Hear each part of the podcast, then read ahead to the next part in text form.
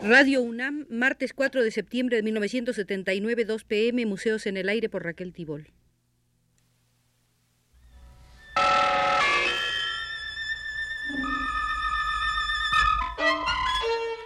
Radio UNAM presenta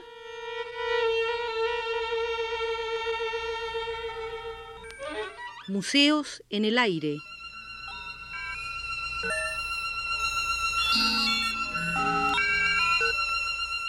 Programa a cargo de Raquel Tibol.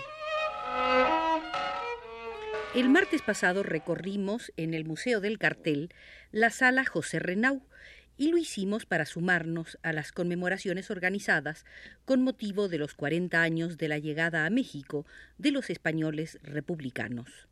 Dos, tres datos para quienes no nos acompañaron la semana pasada. José Renau nació en Valencia en 1907 y a los 29 de edad fue director de Bellas Artes del gobierno de la República Española. Tiempo antes, a los 23, comenzó a destacar como un artista con fuerte personalidad en el fotomontaje. Son varias las series que ha hecho dentro de este género, desde una muy recordada de 1938 sobre el tema ¿Por qué lucha el pueblo español? hasta los 100 fotomontajes realizados entre 52 y cerca de 66 con el elocuente título de Fata Morgana USA American Way of Life. La primera edición de esta obra se hizo en la República Democrática Alemana por la editorial Eulenspiegel de Berlín. Volvamos pues a la sala del pintor, investigador crítico, muralista y cartelista José Renau. Dijimos que esta vez nos detendríamos en los aspectos de la producción técnica de un cartel, asunto que le ha preocupado a Renau en la teoría y en la práctica. Veremos, pues, al cartel como parte integrante de la producción capitalista y como objeto que requiere especialización.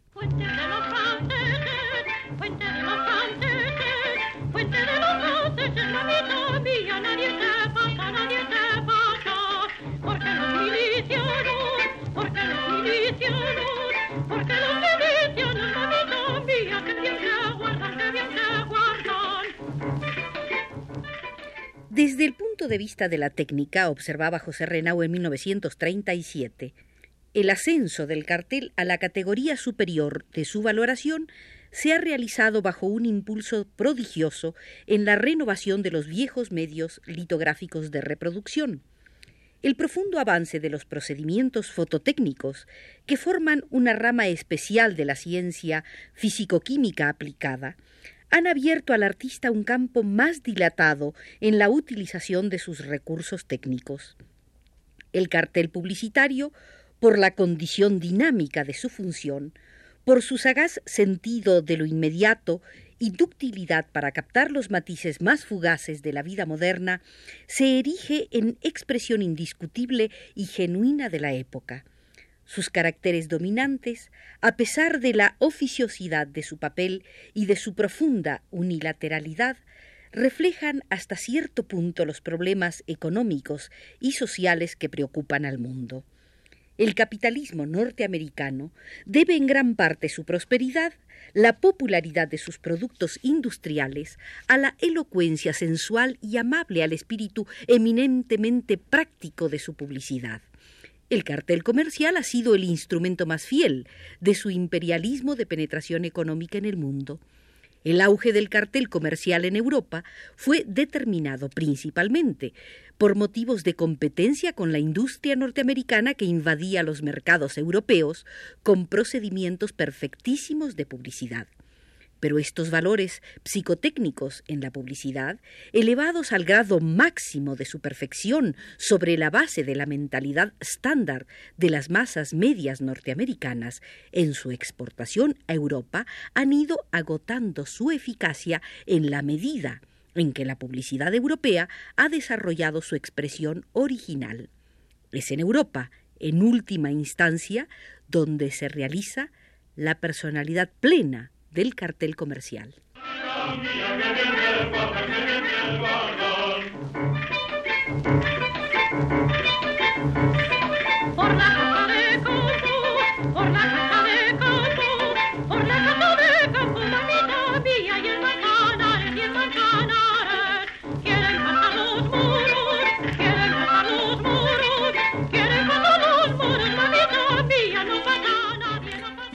De los infinitos estilos y tendencias que matizan la evolución del cartel en la etapa de su plenitud, destacan dos aspectos fundamentales que tienen como un arranque en la plástica moderna. El primero de estos aspectos corresponde a la publicidad alemana, que apoyándose en su gloriosa tradición en las artes gráficas, incorpora los valores de la última etapa del cubismo, la tendencia purista, desarrollando un tipo de cartel que formará época en la historia de la publicidad. Las máquinas y los elementos mecánicos son incorporados al cartel como elementos plásticos de primer orden.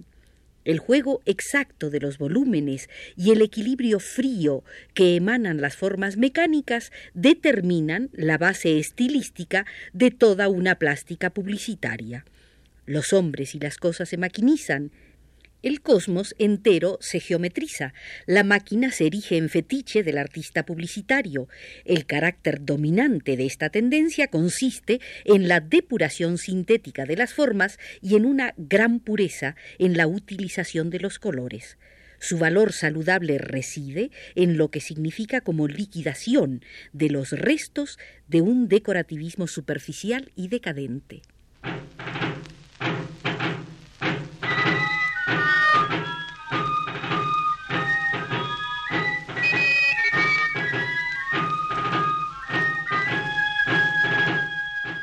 En 1937, año en que Renau expresa su concepción global del arte del cartel, se ocupa también de una labor que tendrá enorme trascendencia para la cultura democrática. Le toca organizar el pabellón español de la República para la Exposición Internacional de París.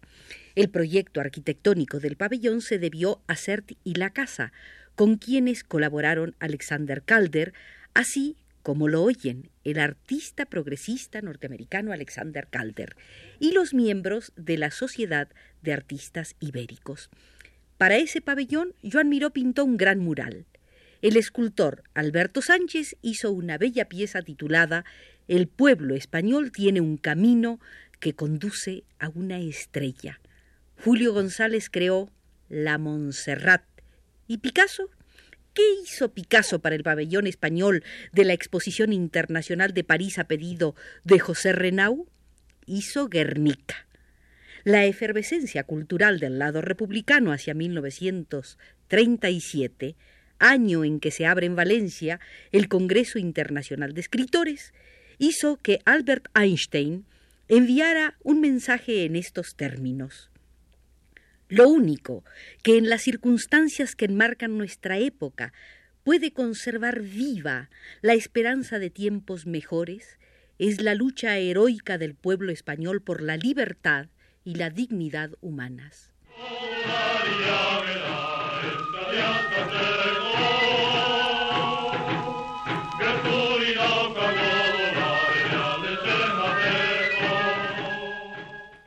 Según Renau, la capacidad de abstracción del pueblo alemán posibilitó el desarrollo de una plástica publicitaria de tan hondos caracteres nacionales que la síntesis hierática de sus formas es lenguaje inadecuado para la condición psicológica de cualquier otro pueblo. Aunque la tendencia germánica no podía adecuarse nunca al temperamento francés, la publicidad francesa se apoya en sus relaciones para iniciar la etapa más brillante y prodigiosa en el desarrollo del cartel comercial. La experiencia francesa no es un aspecto aislado, sino la continuidad de la creación publicitaria alemana. Ambas tendencias se complementan. Si Alemania construyó los basamentos racionales del cartel, la columnata estructural de su equilibrio, Francia pone encima de ella el mar Mediterráneo con sus efluvios salados y su cielo azul. La osamenta estructural alemana es rellenada con valores nuevos de espíritu y de humanidad, remozada con las coloraciones sensuales y fragantes del impresionismo francés y con los valores más vivos y jugosos de la experiencia cubista y surrealista. Y es entonces cuando el cartel comercial, superadas sus expresiones particulares y asociadas en síntesis vital y orgánica, adquirirá el valor más universal de su personalidad.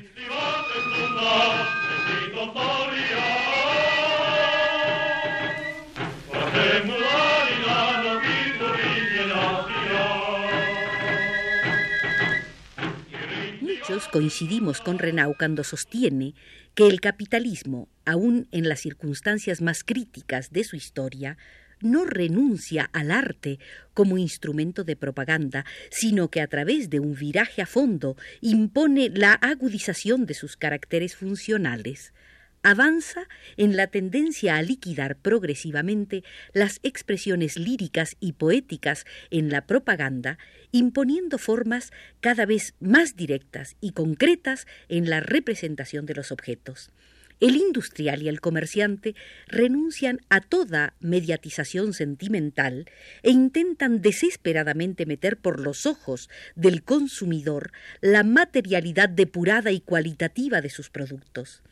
Esta tendencia en el cartel se caracteriza en general por la creciente utilización de la imagen fotográfica a causa de su realismo impresionante e inmediato. A través de las agudizadas condiciones de crisis capitalista, el cartel continúa su desarrollo, superándose a sí mismo en cada nueva etapa, creando nuevos valores en el terreno técnico de la función y la expresión. Cualquier cambio o revolución que sufra el cartel tendrá fatalmente que apoyar su desarrollo en las experiencias últimas, incorporando a su función los valores, ya históricos para nosotros, de la técnica publicitaria capitalista, sostenía sin rastros de izquierdismo infantil ese maduro militante que era y sigue siendo José Renau.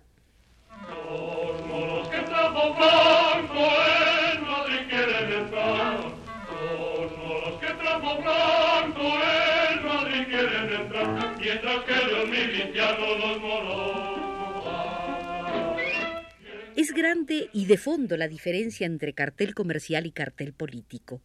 Para el cartel comercial lo que importa es la especulación inteligente, el ingenio de engañosos artificios. La creatividad del artista está condicionada a los intereses del utilitarismo capitalista. El cartel político necesita de circunstancias diametralmente opuestas. La simple cuestión de tomar partido no puede determinar de por sí la legitimidad de la función ni dirigir por cauces positivos el impulso creador del artista. Dice Renau, el cartel político no puede encontrar su pleno desarrollo, trazar las líneas fundamentales de su personalidad en circunstancias sociales donde el mayor volumen de la publicidad siga correspondiendo a la iniciativa privada de las grandes y pequeñas empresas capitalistas. Cualquier excepción de desarrollo del cartel político en semejantes circunstancias vivirá en sus líneas generales a remolque de las formas predominantes, porque la coexistencia del cartel político y el cartel comercial resulta un despropósito histórico, una contradicción flagrante en la mecánica determinativa del ambiente social sobre las formas de la cultura. Sin caer en la apreciación elemental y esquemática de atribuir a toda gran época del arte una función de pura propaganda política, ¿Es que podemos acaso negar la servidumbre del artista asirio, helénico, medieval o renacentista a unas necesidades religiosas o sociales impuestas por el medio histórico? La independencia incondicionada, la libertad absoluta de creación del artista no dejan de ser pura mitología de teóricos idealistas. El cartelista definía Renau es el artista de la libertad disciplinada, de la libertad condicionada a exigencias objetivas, es decir, exteriores de su voluntad individual. Tiene la misión específica de plantear o resolver en el ánimo de las masas problemas de lógica concreta, el cartel subsistirá mientras existan hechos que justifiquen su necesidad y eficacia. Las circunstancias de guerra y revolución, aun en lo que significan como causas de transformación humana del cartelista y de su misión social, no cambian para nada su condición funcional. Por eso, en el artista que hace carteles, la simple cuestión del desahogo de la propia sensibilidad y emoción no es lícita ni prácticamente realizable.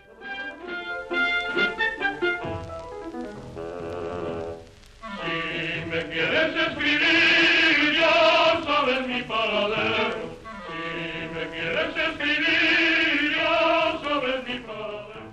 En 1961, José Renau volvió a reunir por escrito algunas de sus meditaciones sobre el cartel.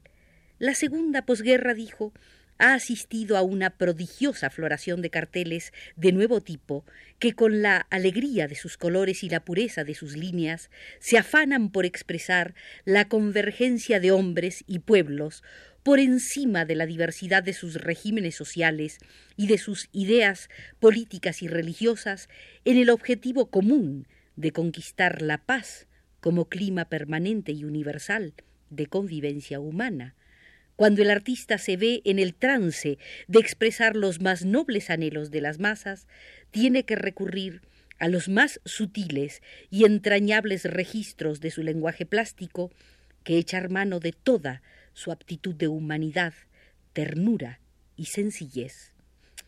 Pero también habría que agregar, recuperar a su pueblo.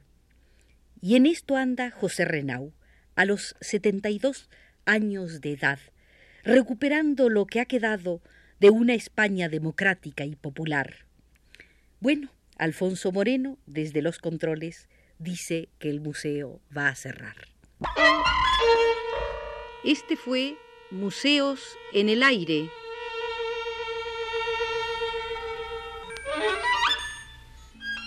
Programa a cargo de Raquel Tibol que se transmite todos los martes en punto de las 2 de la tarde.